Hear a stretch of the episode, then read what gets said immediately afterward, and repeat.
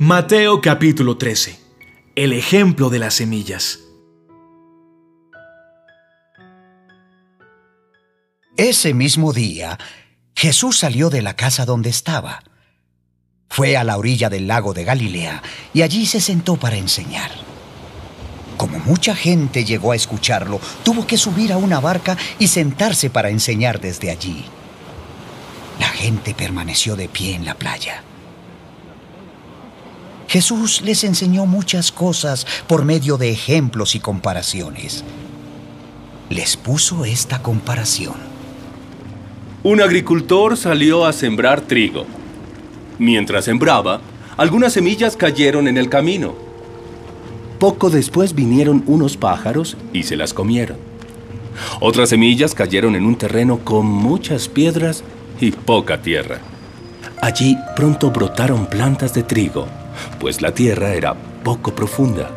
Pero las plantas no vivieron mucho tiempo porque no tenían buenas raíces y se quemaron cuando salió el sol. Otras semillas cayeron entre espinos. Cuando los espinos crecieron, apretaron las espigas de trigo y no las dejaron crecer. Pero otras semillas cayeron en tierra buena y produjeron una cosecha excelente. En algunos casos, las semillas sembradas produjeron espigas con 100 semillas. Otras produjeron espigas con 60 semillas. Y otras produjeron espigas con 30 semillas. Ustedes, si en verdad tienen oídos, presten mucha atención. ¿Por qué Jesús enseña con ejemplos? Los discípulos se acercaron a Jesús y le preguntaron, ¿Por qué enseñas a la gente por medio de ejemplos? Yo les he explicado a ustedes los secretos del reino de Dios, pero no a los demás. Porque a los que saben algo acerca de los secretos del reino, se les hará saber mucho más. Pero a los que no saben de los secretos del reino, Dios hará que olviden aún lo poquito que saben. Yo enseño a la gente por medio de ejemplos.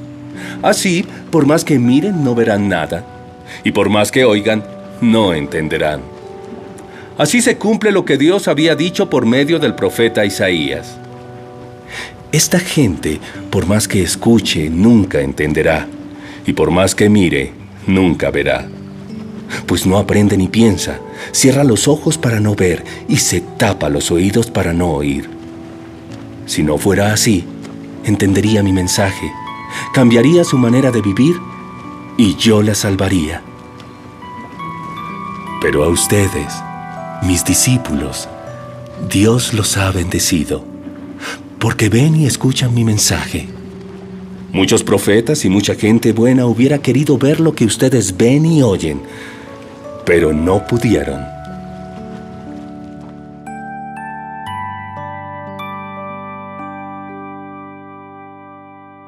Jesús explica el ejemplo de las semillas.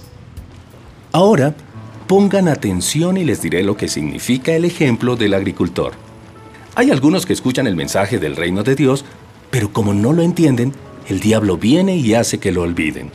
Estos son como las semillas que cayeron junto al camino. Las semillas que cayeron entre piedras representan a los que oyen el mensaje del reino de Dios y lo aceptan rápidamente y con gran alegría. Pero como no entendieron muy bien el mensaje, su alegría dura muy poco. Cuando tienen problemas o los maltratan por ser obedientes a Dios, enseguida se olvidan del mensaje. Luego están las semillas que cayeron entre los espinos.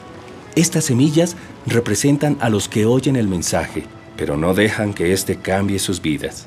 Solo piensan en lo que necesitan y en cómo hacerse ricos. Finalmente, las semillas que cayeron en buena tierra representan a los que oyen y entienden el mensaje. Estos sí cambian sus vidas y hacen lo bueno.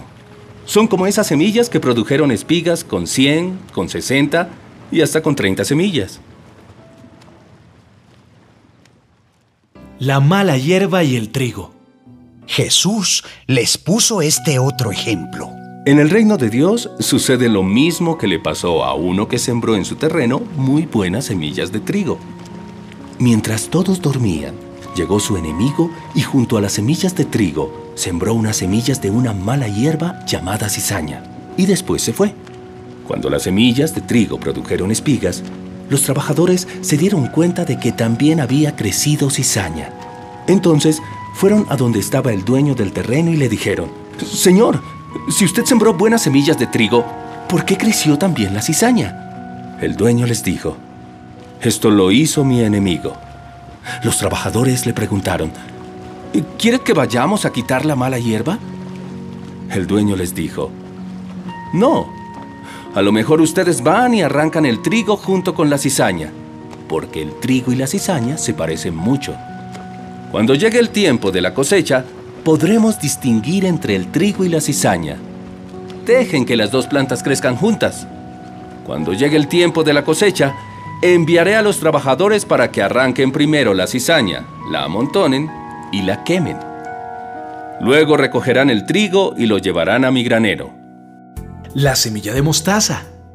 Jesús también les hizo esta comparación.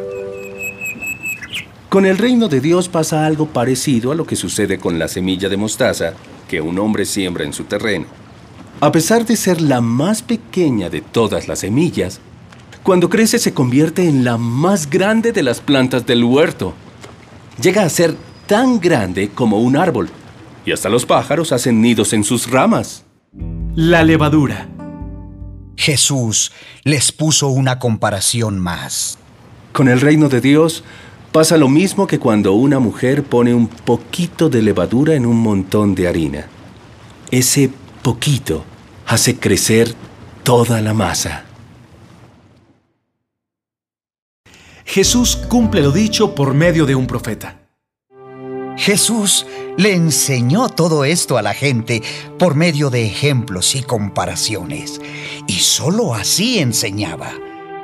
De esa manera, Jesús cumplía lo que Dios había dicho por medio del profeta. Hablaré a la gente por medio de ejemplos y contaré cosas que Dios ha tenido en secreto desde que hizo el mundo. Jesús explica el ejemplo de la cizaña. Jesús dejó a la gente allí y se fue a la casa. Entonces sus discípulos fueron a decirle, Explícanos qué significa el ejemplo de la mala hierba en el terreno. Sí, explícanos. El que siembra la buena semilla de trigo soy yo, el Hijo del Hombre. El terreno es el mundo, y las buenas semillas de trigo son todos los que obedecen las leyes del reino de Dios. Las semillas de cizaña son los que obedecen al diablo, que fue quien las sembró en el mundo. El tiempo de la cosecha es el juicio final y los trabajadores que recogen la cosecha son los ángeles. Así como se arranca la mala hierba y se quema, así sucederá cuando Dios juzgue a todos. Yo, el Hijo del Hombre, enviaré a mis ángeles para que saquen de mi reino a todos los que hacen lo malo y obligan a otros a hacerlo. Los ángeles echarán a esas personas en el infierno y allí tendrán tanto miedo que llorarán y rechinarán los dientes. Pero los que obedecen a Dios brillarán como el sol en su reino. Ustedes, si en verdad tienen oídos, presten atención. El tesoro escondido. Con el reino de Dios pasa lo mismo que cuando alguien encuentra un tesoro escondido en un terreno y lo vuelve a esconder. Después va muy alegre a vender todo lo que tiene para comprar el terreno y quedarse con el tesoro. La joya fina. El reino de Dios también se parece a un comerciante que compra joyas finas. Cuando encuentra una joya muy valiosa, vende todo lo que tiene y va y la compra. La red de pescar. El reino de Dios se parece a una red de pescar. Los pescadores echan la red al mar y en ella recogen toda clase de peces. Cuando la red ya está llena, la sacan a la orilla y se sientan a separar los pescados. Guardan los buenos en una canasta y tiran los malos. Así también sucederá cuando llegue el fin del mundo. Los ángeles saldrán a separar a las personas buenas de las malas. A las malas las echarán en el infierno. Y allí tendrán tanto horror que llorarán y rechinarán los dientes. Cosas nuevas y viejas.